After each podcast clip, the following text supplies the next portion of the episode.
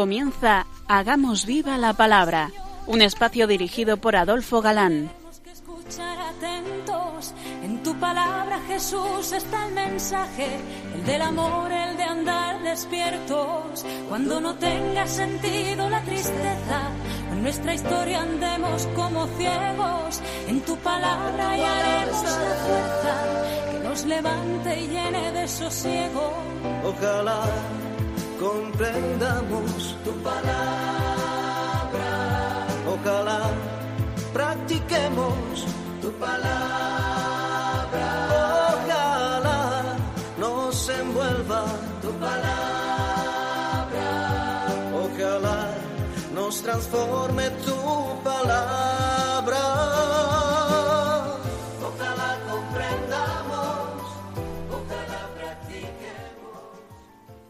Hola, queridos oyentes. Un día más, en esta emisora de la Madre, nos encontramos con vosotros a través de las ondas, para compartir, como siempre, la escucha de la palabra de Dios, buscando en vuestra compañía su vigencia y fuerza para nuestra vida. Aquí estamos de nuevo, Marta, Adolfo y Ana, dispuestos a pasar esta hora en vuestra compañía. Bienvenidos a nuestro programa Hagamos viva la palabra.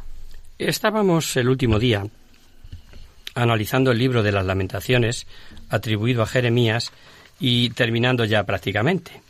Estábamos viendo la quinta y última lamentación y cómo el asedio de Babilonia en su última fase, antes de la última deportación, fue terrible.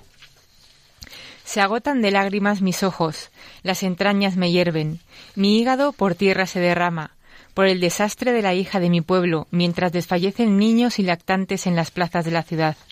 Dicen ellos a sus madres, ¿dónde hay pan? mientras caen desfallecidos, como víctimas en las plazas de la ciudad, mientras exhalan el espíritu en el regazo de sus madres. Algo similar, decíamos, que ocurrió en la caída de Samaria a manos de Asiria. ¿Y a qué punto llegó desgraciadamente el hambre de las ciudades sitiadas con casos de canibalismo que te ponen el vello de punta? Pero es que esta barbaridad se repitió varias veces más en la historia de este pueblo al extremo de que Flavio Josefo, el historiador judío que narra la tragedia del año 70 después de Cristo, cuando los romanos acabaron definitivamente con el pueblo judío como país independiente, dice el hambre, agravándose, devoraba al pueblo por casas y familias enteras. Las terrazas estaban llenas de mujeres y niños desvanecidos, y las calles llenas de viejos muertos. Pasando unos celotas por entre una callejuela, olieron a carne asada que salía de una casa. Entraron. Una mujer se estaba comiendo a su propio hijo al que mató y así. Etcétera, ¿no? Y escenas brutales eh, con violaciones de mujeres y vírgenes, hombres colgados, obligando a hacer trabajos forzados a niños pequeños. Vamos a leer en el quinto lamento o lamentación. Han violado a las mujeres en Sión, a las vírgenes en las ciudades de Judá. Colgados fueron por sus manos los príncipes. La faz de los ancianos no ha sido respetada. Han arrasado la muela por los muchachos. Bajo la leña se han doblado los niños. Pero también, entre medias eh, de todas estas catástrofes, hermosas peticiones de perdón del pueblo angustiado. Acuérdate, Yahvé, de lo que nos ha sobrevenido.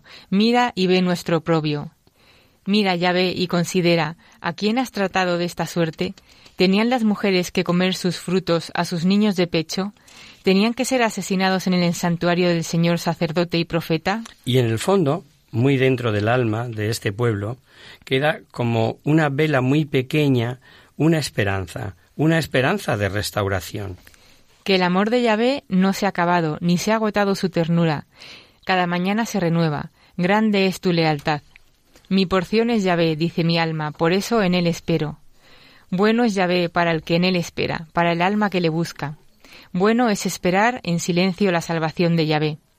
Bueno es para el hombre soportar el yugo desde su juventud, que se siente solitario y silencioso cuando el Señor se lo impone, que ponga su boca en el polvo, quizá haya esperanza, que tienda la mejilla a quien lo hiere, que se arte de oprobios, porque no desecha para siempre a los humanos el Señor. El Señor no desecha para siempre, sino que después de afligir se compadece según su gran misericordia. Un versículo para terminar que anima a esto, a humillarse y a pensar en que si la gracia de Dios, si sus gracias providentes, nada de nada, nada podemos. Haznos volver a ti, Yahvé, y volveremos. Renueva nuestros días como antaño. Hay un versículo que merece mm, una aclaración y una vez, recordamos, una vez más os recordamos que la Biblia es un mensaje ascendente y es sobre la economía de la retribución algo que dijo Jeremías y que leímos en su momento. Algunos destellos de luz dio cuando aquello del refrán que corría por Israel de que los padres comieron los agraces y los hijos sufrieron la dentera. A que os suena, ¿no? Eh, pues ya no sería más así. Cada uno responderá de sus actos y añadirá Jeremías. En aquellos días no dirán más los padres comieron el agraz y los dientes de los hijos sufren de dentera, sino que cada uno por su culpa morirá. Quien quiera que coma el agraz tendrá la dentera. Pero aunque Jeremías apunta ya aquí que cada uno pagará lo suyo por lo que haya hecho y no por lo que pudieran haber hecho sus padres, lo cierto es que esa cantinela, ese modo de pensar, duró hasta los tiempos de Jesús. Si no, leamos cuando el episodio del ciego de nacimiento, como nos dice el Evangelio de Juan, que le preguntaron a Jesús sus discípulos. Rabí, ¿quién pecó, este o sus padres, para que naciera ciego?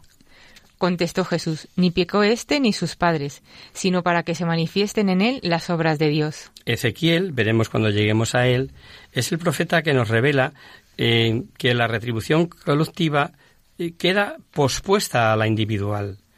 Eh, es decir, por encima de lo que pueda haber hecho el pueblo están las acciones individuales de cada uno. Esto lo explica muy bien Ezequiel, como digo. Y bueno, hasta aquí este libro de lamentaciones. Está considerado como una joya literaria con cantos acrósticos que explicábamos la pasada emisión y el afligido en primera persona abarca a toda la comunidad israelita y llena el espíritu de conversión y de esperanza. Y tras lamentaciones vamos con Baruch, efectivamente. Vimos cómo Jeremías se valió de un secretario llamado Baruch. Varias veces se menciona a Baruch en el libro de Jeremías. Él fue con quien recibió y guardó el contrato eh, de compraventa del campo eh, que le vendió su tío y que veíamos la pasada emisión. Después de haber entregado la escritura de propiedad a Baruch, hijo de Nerilías, oré a Yahvé diciendo, es también el que escribió una colección de oráculos al dictado de Jeremías para leerlos públicamente, pues él estaba preso. Llamó pues Jeremías a Baruch, hijo de Nerilías, y apuntó Baruch al dictado de Jeremías todas las palabras que Yahvé le había hablado en un rollo de escribir. Dio Jeremías a Baruch estas instrucciones. Yo estoy detenido, no puedo ir a la casa de Yahvé. Así que vete tú y lees en voz alta el rollo que has apuntado al dictado mío, las palabras de Yahvé a oídos del público de la casa de Yahvé el día del ayuno, y las lees también a oídos de todos los de Judá que vienen de sus ciudades. También es Baruch al que acusaban de ser el instigador de lo que Jeremías avisaba, y huye también Egipto con Jeremías. Y finalmente, en el capítulo 45, se recoge un oráculo personal de Jeremías para él, eh, en el que Dios le promete que salvaría su vida y nada más. ¿Quieres pedir para ti algo extraordinario? Pues no lo pidas, porque voy a enviar calamidades sobre toda la humanidad. Pero al menos permitiré que conserves tu vida donde quiera que vayas. Yo, el Señor, lo afirmo. La Biblia tiene un libro a su nombre, por lo que si le sumamos al de Jeremías y el de las lamentaciones que ya dimos, formarían como una trilogía atribuida de una u otra forma a Jeremías. Esta es la razón de por qué decimos que la Biblia tiene 73 libros. Hay, sin embargo, quien considerando la trilogía como uno, deduce que hay solo 71, y no obstante creemos que esto no es de recibo, por cuanto son libros separados y, por ejemplo, el Evangelio de San Lucas y los Hechos de los Apóstoles eh, nunca se han considerado como una sola obra, aunque y por el contexto propio se vea que eh, es el mismo autor, ¿no?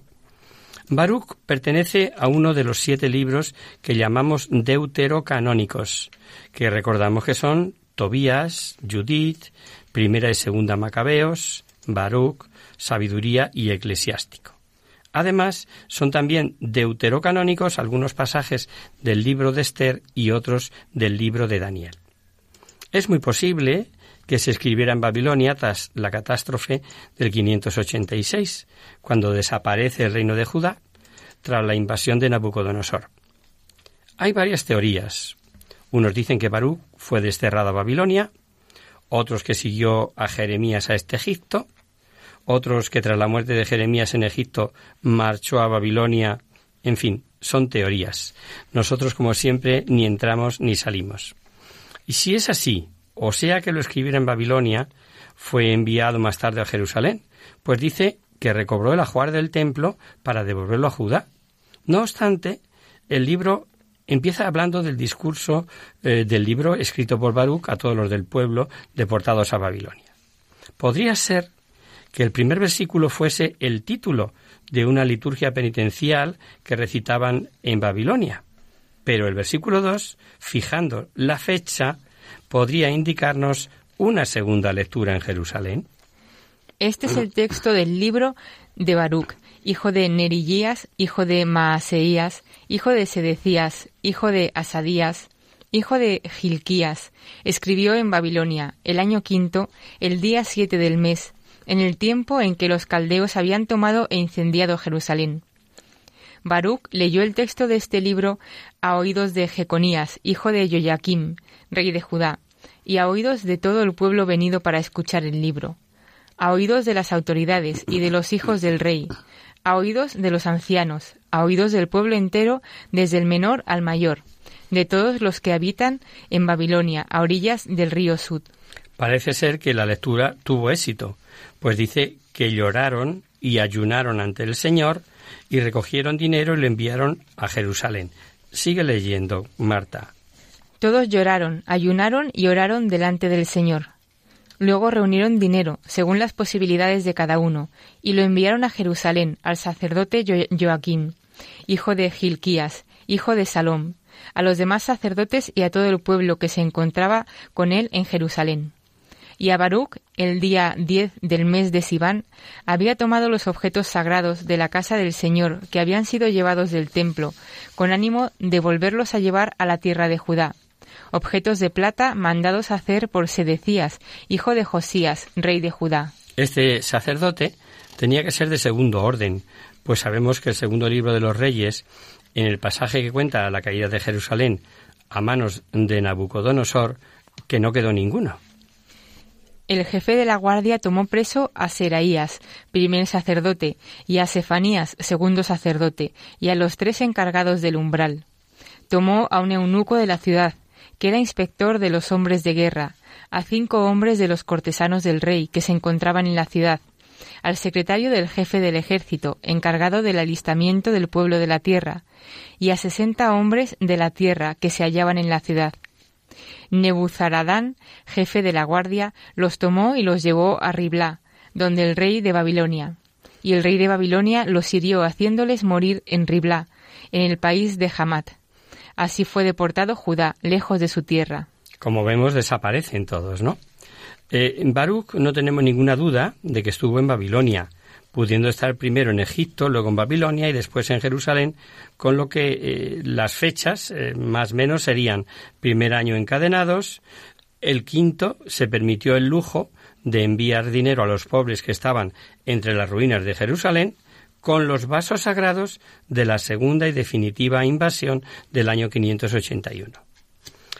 Tiene sus dificultades conocer al autor en este caso, aunque sabemos que el conocerlo es importante, mm, en cierto modo, para saber qué es lo que quiso decir, que a veces es más importante que lo que leemos en el propio libro. Pero no olvidemos que la autenticidad del autor nada quita ni pone al mensaje, a la doctrina, porque es el Espíritu Santo el único autor, el autor principal de la Biblia. Que el autor humano fuera Baruch o Perico el de los palotes, pues es relativo. Pero veamos algunas cosas extrañas. Sabemos que el rey Joaquín fue llevado a Babilonia en la primera deportación del 590 antes de Cristo y tratado incluso con dignidad de rey, pero solo al final, tras 37 años de cautiverio, como nos indican tanto el libro de los reyes como el de Jeremías. En el año 37 de la deportación de Joaquín, rey de Judá, en el mes 12, el 27 del mes, Evil Merodac, rey de Babilonia, hizo gracia, en el año en que comenzó a reinar, a Joaquín, rey de Judá, y lo sacó de la cárcel. Le habló con benevolencia y le dio un asiento superior al asiento de los reyes que estaban con él en Babilonia. Joaquín se quitó sus vestidos de prisión y comió siempre a la mesa en su presencia, todos los días de su vida. Le fue dado constantemente su sustento de parte del rey, día tras día, todos los días de su vida. Deducimos que cuando la lectura de este libro de Baruch parece ser que contaba ya con libertad de movimientos, con asambleas religiosas incluida. Vamos a hacer una pausa, si os parece, y nos quedamos pensando esto.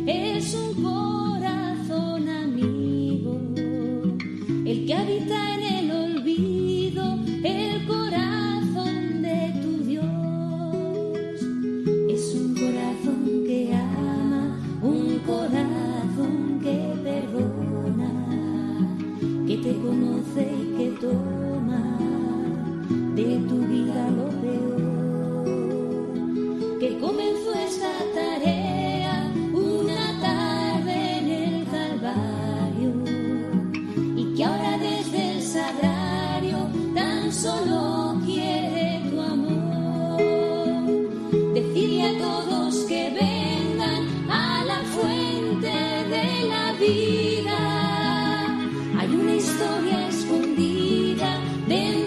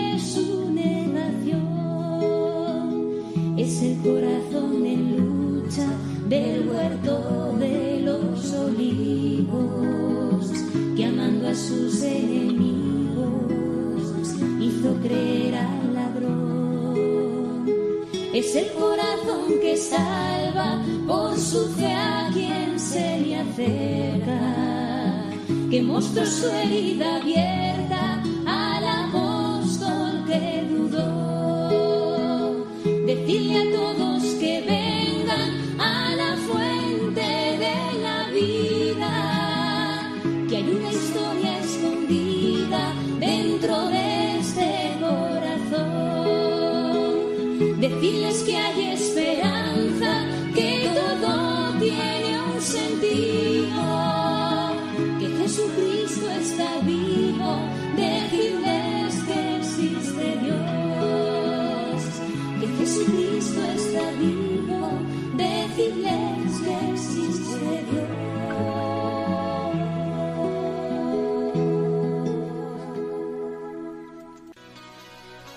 Están escuchando Hagamos viva la palabra en Radio María, la fuerza de la esperanza.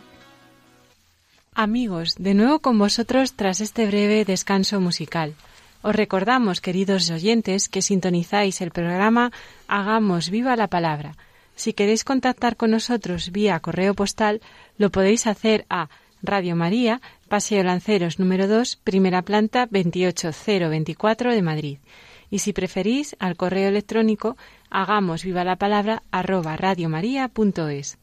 Para los que se acaban de incorporarle, decirles que estamos analizando en este curso los profetas escritores del Antiguo Testamento, y en concreto Baruch, el secretario de Jeremías. Así es, y decíamos que el autor humano, sea Baruch u otro, para nosotros es relativo, dado que el autor principal de toda la Biblia es el Espíritu Santo. Pero estábamos viendo algunas cosas extrañas en cuanto a determinadas narraciones, y ahí seguimos. Por ejemplo, sabemos que los vasos sagrados se retornan a Jerusalén, sí, pero no por entregar los, babilonios, sino cuando el edicto del Ciro, rey de los persas, en el año 538. Lo sabemos por otro libro, el libro de Esdras. El rey Ciro mandó tomar los utensilios de la casa de Yahvé que Nabucodonosor se había llevado de Jerusalén y había depositado en el templo de su Dios. ¿Es que Baruch, tan inmediato, ¿Llevó parte de ese tesoro del templo? pues no lo sabemos. Otra duda es sobre ese hijo de Nabucodonosor que dice Baruch que se llamaba Baltasar, cuando, según la historia, Baltasar fue el último rey de Babilonia. ¿Era un hijo de igual nombre, pero distinto del último rey de Babilonia? Pues también nos queda la duda. Ahí andan los estudiosos. Y como esa es su misión y no la nuestra, dejémosles. Lo citamos únicamente como referencia. Queremos advertir que no nos debe extrañar estos laberintos sobre la historia, pues el género literario histórico de entonces no se parecía en nada al que se hace ahora. Un ejemplo. El libro de Daniel también dice que Baltasar era hijo de Nabucodonosor. El rey Baltasar dio un gran festín en honor de sus mil dignatarios y en presencia de estos mil bebió vino. Bajo el efecto del vino, Baltasar mandó traer los vasos de oro y plata que su padre Nabucodonosor se había llevado del templo de Jerusalén, para que bebieran en ellos el rey, sus dignatarios, sus mujeres y sus concubinas. Y sin embargo, el mismo Daniel dice poco después que Baltasar fue el último rey caldeo, ya que su sucesor Darío es rey pero de los medos. Entonces Baltasar mandó revestir de púrpura a Daniel, ponerle un collar de oro al cuello y proclamar que mandaba como tercero en el reino. Aquella noche fue asesinado Baltasar, el rey de los caldeos, y recibió el reino Darío el Medo, que contaba sesenta y dos años. Pero es que además, para más Inri, por aquel entonces, Ciro, rey de los persas, ya se había merendado a ambos, medos y babilonios si recurrimos a la literatura, paralela, no bíblica, el historiador Flavio Josefo dice que Jeremías y Baruch estuvieron en Babilonia, después que Nabucodonosor conquistase Egipto. Por otro lado, recordemos que Nabucodonosor dio plena libertad de movimientos a Jeremías. En efecto, el rey de la guardia tomó aparte a Jeremías y le dijo, Tu Dios Yahvé había predicho esta desgracia a este lugar y lo ha cumplido. Yahvé ha hecho conforme había predicho. Y esto os ha sucedido porque pecasteis contra Yahvé y no oísteis su voz. Ahora bien, desde hoy te suelto las esposas de tus muñecas. Si te parece bien venirte conmigo a Babilonia, vente, y yo miraré por ti. Pero si te parece mal venirte conmigo a Babilonia, déjalo. Mira, tienes toda la tierra por delante. A donde mejor y más cómodo te parezca ir, vete. ¿Cuál fue el final de Baruch? Pues tampoco lo sabemos. Hay tradiciones, digamos que Jeremías había profetizado su secretario que por designio de Yahvé salvaría su vida de la catástrofe, como ya leímos. San Jerónimo cita, por otra parte, una tradición que dice que Baruch murió en Egipto, pero si leemos con detenimiento el texto que acabamos de escuchar, veremos que da a entender que el pobre Baruch tuvo que pasar diversas dificultades. Finalmente, sobre su persona diremos que debió pertenecer a familia noble, a juzgar porque además de ser diestro para la escritura, mm, en sentido hábil, no de escribir con la mano derecha, me entendéis, ¿verdad? Su hermano ostentó cargos de alto standing, como se dice ahora. Orden que dio el profeta Jeremías a Saraya, hijo de Nerigías, hijo de Maxellías, al partir este de junto a Sedecías, rey de Judá, para Babilonia, el año cuarto de su reinado, siendo Saraya jefe de etapas. Este Saraya es hijo del mismo padre que Baruch y que veíamos al comienzo del libro. Este es el texto del libro que Baruch, hijo de Nirigías, hijo de Maaseías, hijo de Sedecías, hijo de Asadías, hijo de Gilquías, escribió en Babilonia. Y fue tomando, fue formando parte de la corte como jefe de etapas del rey de Judá, eh, de Sedecías, el que fue deportado, ¿verdad? Eh, como hacemos con cada profeta, vamos a examinar ahora el marco histórico. Y para centrarnos, olvidémonos de si el libro fue escrito en Babilonia, tras la primera deportación, o dirigido a los deportados definitivamente tras la caída del reino de Judá en el año 586. Nos movemos, eso sí, entre los años 597 a 581 a.C., más o menos el tiempo entre las dos deportaciones.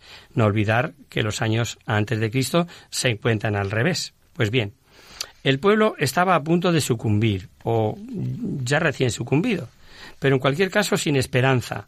Ante lo que cabemos, vemos que no caía, no les cabía en la cabeza, no les cabía en su cabecita, en su mente, que Yahvé, que residía en el templo, fuera a permitir que el templo fuera destruido.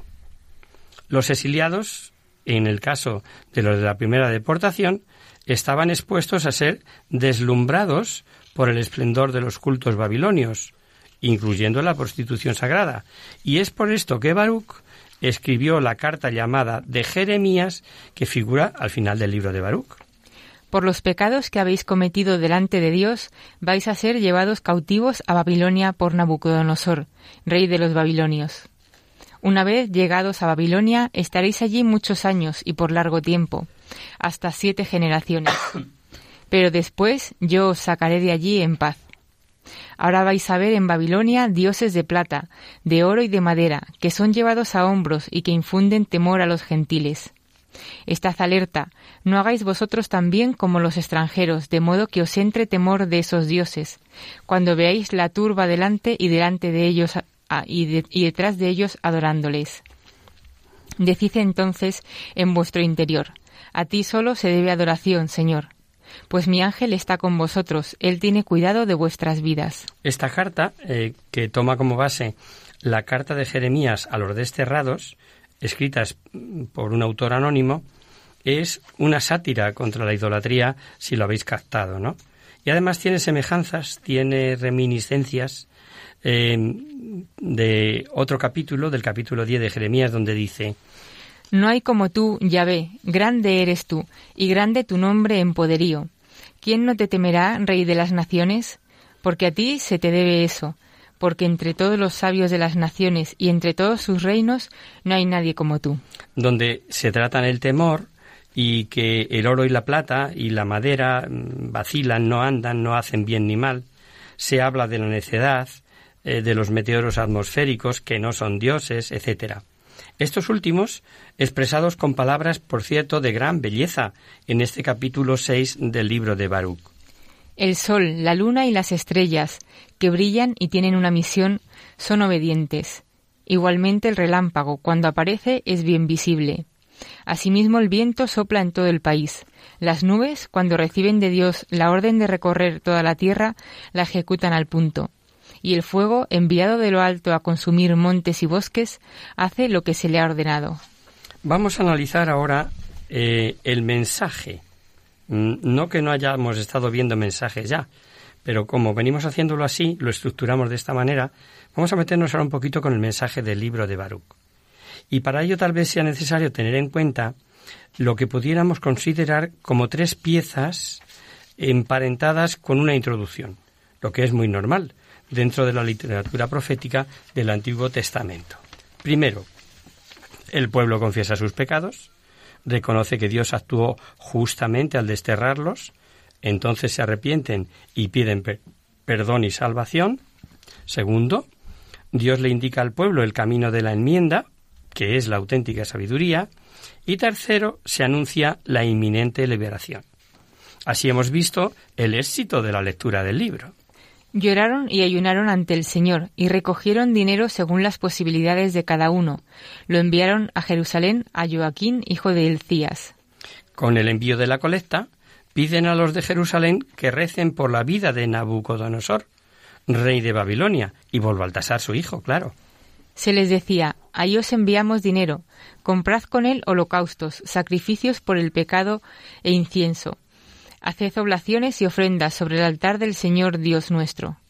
Rogad por la vida de Nabucodonosor, rey de Babilonia, y por la vida de su hijo Baltasar, para que sean sus días como los días del cielo sobre la tierra. El Señor nos dará fuerzas e iluminará nuestros ojos para vivir a la sombra de Nabucodonosor, rey de Babilonia, y a la sombra de su hijo Baltasar. Les serviremos largos días y hallaremos gracia a sus ojos. Y ante esto nos podemos preguntar, ¿por qué rezar por aquel que les envió al exilio y destruyó su templo? Ante esto solo podemos hacer suposiciones, obviamente. Primero, reconocimiento de que Nabucodonosor solo siguió designios divinos sin él saberlo, eh, lo que llamamos que fue causa segunda, y que por eso su bien sería su bien? Si esto fuera así, querría decir que por fin habían hecho caso a lo que les decía la carta que les envió Jeremías. ¿Recordáis la cita? Procurad el bien de la ciudad a donde os he deportado y orad por ella a Yahvé, porque su bien será el vuestro. Segunda pregunta que podemos hacernos. ¿Era una medida tomada por astucia? Porque les convenía mantener buenas relaciones y haciendo la pelota, por así decirlo, eh, les ayudaría a prosperar y así conseguir pronto la rehabilitación? Mm, no nos parece muy buena hipótesis, pues supondría obviamente una gran hipocresía. Y tercera, ¿era por imposición? ¿Porque no tenían más remedio? También pudo ser esta la razón.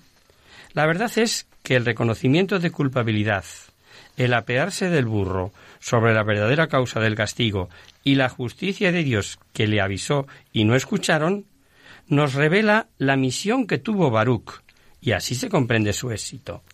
Por eso el Señor Dios nuestro ha cumplido la palabra que había pronunciado contra nosotros, contra nuestros jueces que juzgaron a Israel, contra nuestros reyes y nuestros príncipes, contra los habitantes de Israel y de Judá, jamás se hizo debajo del cielo entero nada semejante a lo que hizo él en Jerusalén, conforme está escrito en la ley de Moisés, hasta el punto de que llegamos a comer uno la carne de su propio hijo, otro la carne de su propia hija. Y los entregó el Señor en poder de todos los reinos de nuestro alrededor, para que fuesen objeto de oprobio y maldición entre todos los pueblos circundantes, donde el Señor los dispersó hemos pasado a estar debajo y no encima, por haber pecado contra el Señor Dios nuestro, desoyendo su voz. Al Señor Dios nuestra justicia, a nosotros y a nuestros padres la confusión del rostro, como sucede en este día. Ojo, incluyendo escenas de antropofagia como vimos, que sucedieron en Jerusalén. Sin embargo, la súplica, esta que encontramos en el capítulo segundo de Baruch, es una joya de plegaria. Escuchémosla despacito. Y ahora, oh Señor, Dios de Israel, que sacaste a tu pueblo del país de Egipto con mano fuerte, entre señales y prodigios, con gran poder y tenso brazo, haciéndote así un nombre como se ve en este día, nosotros hemos pecado, hemos sido impíos, hemos cometido injusticia, Señor Dios nuestro, contra todos tus decretos que tu furor se retire de nosotros, porque hemos quedado bien pocos entre las naciones en medio de las cuales tú nos dispersaste. Escucha, Señor, nuestra oración y nuestra súplica. Líbranos por ti mismo y haz que hallemos gracia a los ojos de los que nos deportaron, para que sepa toda la tierra que tú eres el Señor Dios nuestro, y que tu nombre se invoca sobre Israel y sobre su raza. Mira, Señor, desde tu santa casa y piensa en nosotros. Inclina, Señor, tu oído y escucha. Abre, Señor, tus ojos, y mira que no son los muertos en el Seol, aquellos cuyo espíritu fue arrancado de sus entrañas, los que dan gloria y justicia al Señor, sino el alma colmada de aflicción, el que camina encorvado y extenuado, los ojos lánguidos y el alma hambrienta. Esos son los que te dan gloria y justicia, Señor. ¿Qué os ha parecido, no? Líbranos por ti mismo, eh, invoca. Eh, es una, una joya, ¿no? No nos cabe la menor duda de que ahora es cuando se acordarían de lo que les habían anunciado los profetas y, y que literalmente les predicó Jeremías. Así dice el Señor, Doblegad vuestra espalda, servid al rey de Babilonia, y os asentaréis en la tierra que yo di a vuestros padres.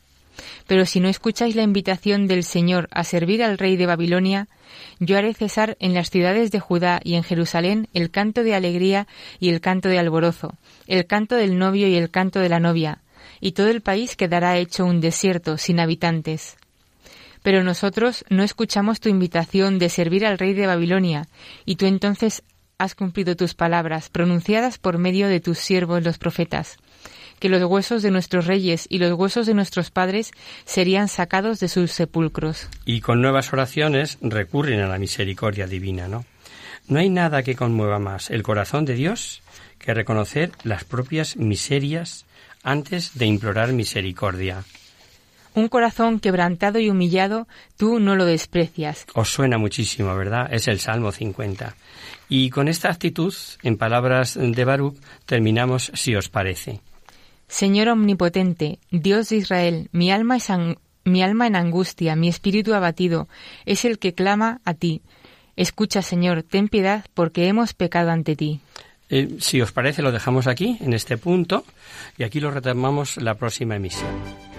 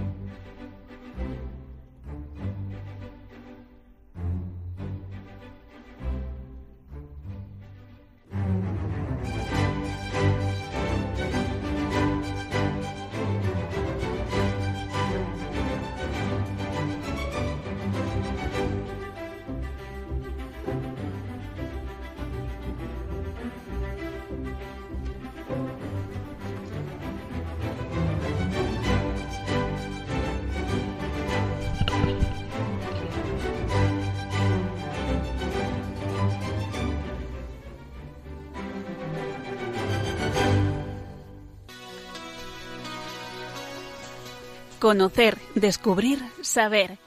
En Hagamos Viva la Palabra.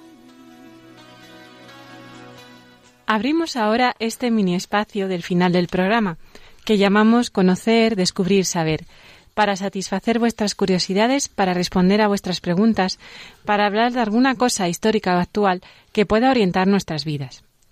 La pasada emisión recibíamos un email de Gema de Madrid haciendo preguntas sobre la Virgen y no nos dio tiempo a contestar todas en antena.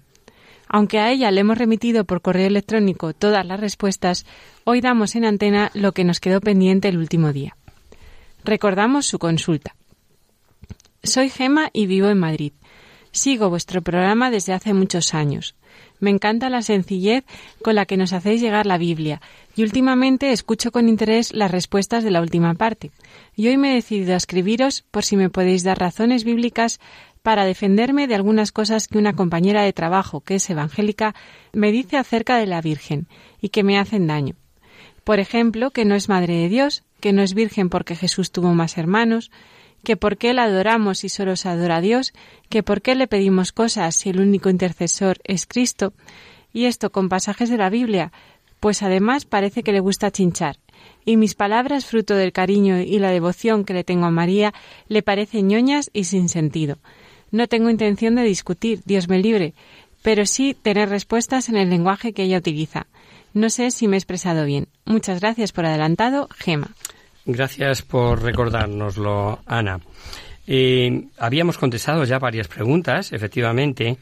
Nos quedaba la objeción de que la Virgen no es virgen, porque según el Evangelio Jesús tuvo más hermanos.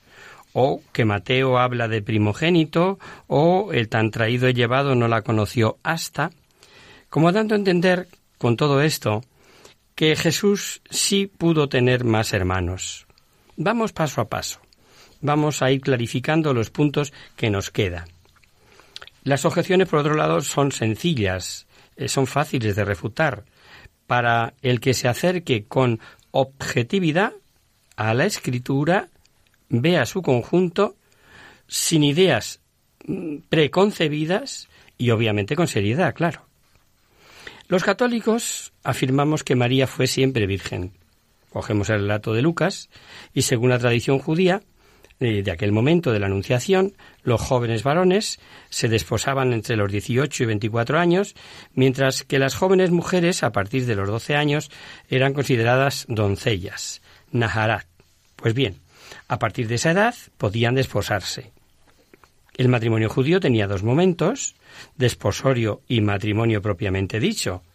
El primero era celebrado en la casa de la novia y traía consigo acuerdos y obligaciones, y ya había vida en común, y la segunda parte, el matrimonio propiamente dicho, el novio llevaba solemnemente a la novia desde la casa de sus padres a su casa. Cualquier mujer israelita aceptaría de inmediato la propuesta del ángel, sabiendo que lo que le están proponiendo es nada más y nada menos que ser la madre del Mesías prometido desde antiguo. Pero, amigo mío, María, cuando le hacen la propuesta, le plantea una objeción. María preguntó al ángel, ¿Cómo podrá suceder esto si no conozco varón? El ángel le contestó, El Espíritu Santo se posará sobre ti, y el poder del Altísimo te cubrirá con su sombra. Por eso el niño que va a nacer será llamado Santo e Hijo de Dios. También tu parienta Isabel, a pesar de ser anciana, va a tener un hijo. La que decían que no podía tener hijos está encinta desde hace seis meses. Para Dios no hay nada imposible. Entonces María dijo, He aquí la esclava del Señor, hágase en mí según tu palabra. María acepta el compromiso, una vez resuelto el tema de la previa determinación que tenía de preservar su virginidad ofrecida a Dios con anterioridad. Pues la frase no conozco varón implica no, no solo que no lo conozco, sino su determinación de que no lo pensaba conocer. Tenemos que pensar, obviamente, que de acuerdo con su esposo, ¿no? Y si tenía esta determinación, antes de ser la madre de Jesús, después de ser el primer sagrario viviente, no cabe pensar que después perdiera su virginidad. Pero hay más. Se cumple en ella la profecía de Isaías, hecha 700 años, de que una virgen grávida, esto es, preñada, concibe y da a luz, así, en presente, sin dejar de ser virgen. Hay, sin embargo, unas frases en el Evangelio que han sido objeto de duda, entre otras la de que Jesús tuvo hermanos. Cuando mediante esta palabra se pretende afirmar que Cristo tuvo más hermanos, lo primero que hemos de saber es que la Biblia, primero, no dice que fueran hijos de María. Segundo, en ningún momento se afirma que la Virgen María tuvo más hijos. Veamos Biblia en mano que hay acerca del tema. Para un hebreo, no existe otra palabra para designar parentescos, como hoy tenemos en nuestro idioma, primo, sobrino, nieto, cuñado con cuñado, eh, etcétera, etcétera. Para un israelita, cualquier parentesco se designa con la última, la única palabra que tiene, hermanos. Si cogemos el Antiguo Testamento, en Génesis 11, 27, leemos que Terah tuvo tres hijos. Abraham, Nahor y Arán. Y a su vez que Arán tuvo un hijo llamado Lot. Según nuestro modo de entender, Abraham y Lot serían tío y sobrino, ¿no es así? Pues si leemos un poquito más adelante, en el capítulo 13. Dijo pues Abraham a Lot, Ea, no haya disputas entre nosotros ni entre mis pastores y tus pastores, pues somos hermanos. Vemos que los llama hermanos siendo tío y sobrino. Esto por lo que hace al antiguo. En el Nuevo Testamento hay muchas citas que habla de hermanos y hermanas de Jesucristo. En Juan 2, en Juan 7, en Hechos, en Mateo, en Lucas. Eh, vamos a leer la de Marcos, que nos parece la más expresiva, puesto que ésta incluso da nombres.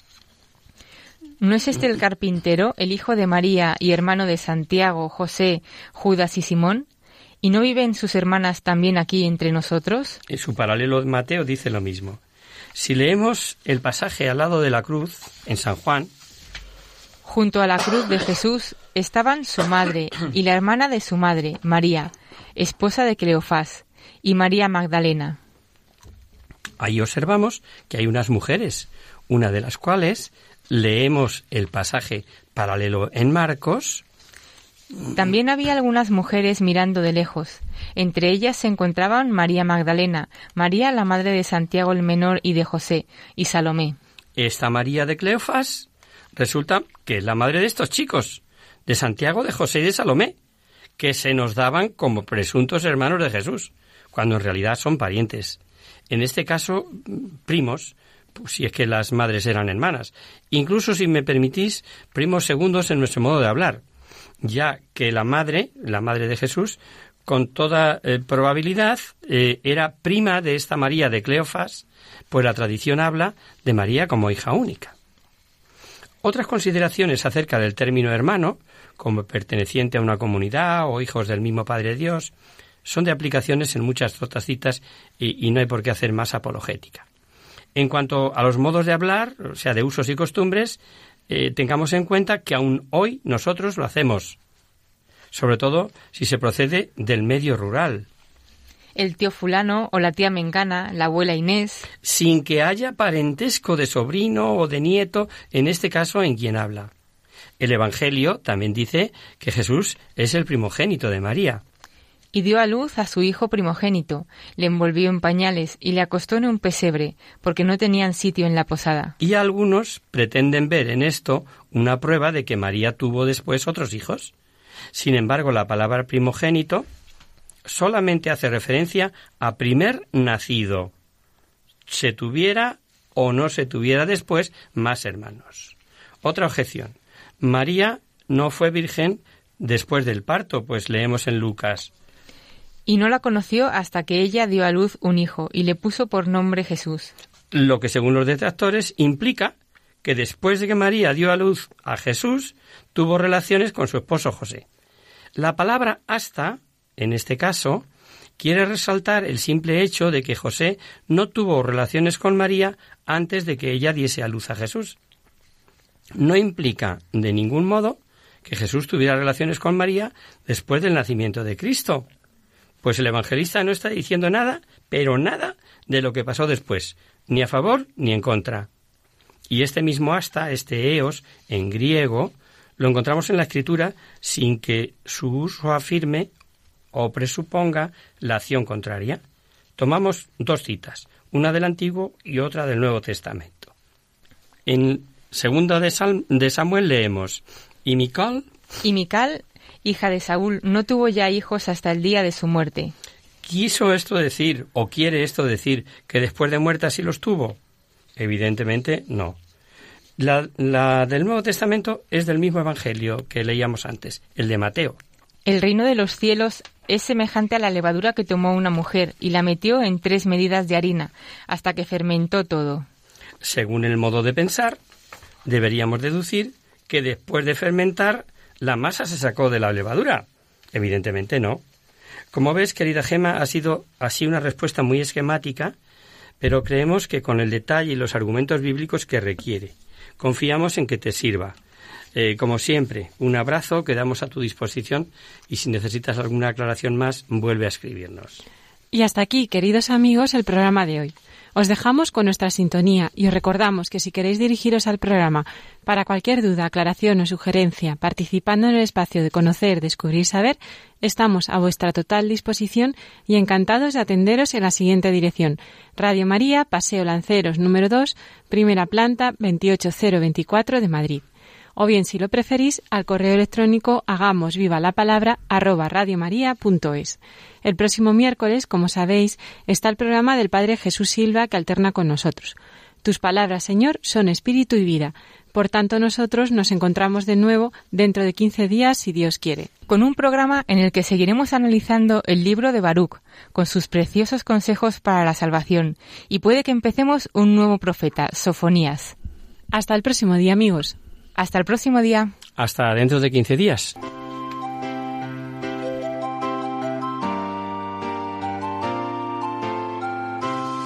En tu palabra, Señor, está la clave. Solo tenemos que escuchar atentos. En tu palabra, Jesús, está el mensaje, el del amor, el de andar despierto. Así concluye Hagamos viva la palabra con Adolfo Galán.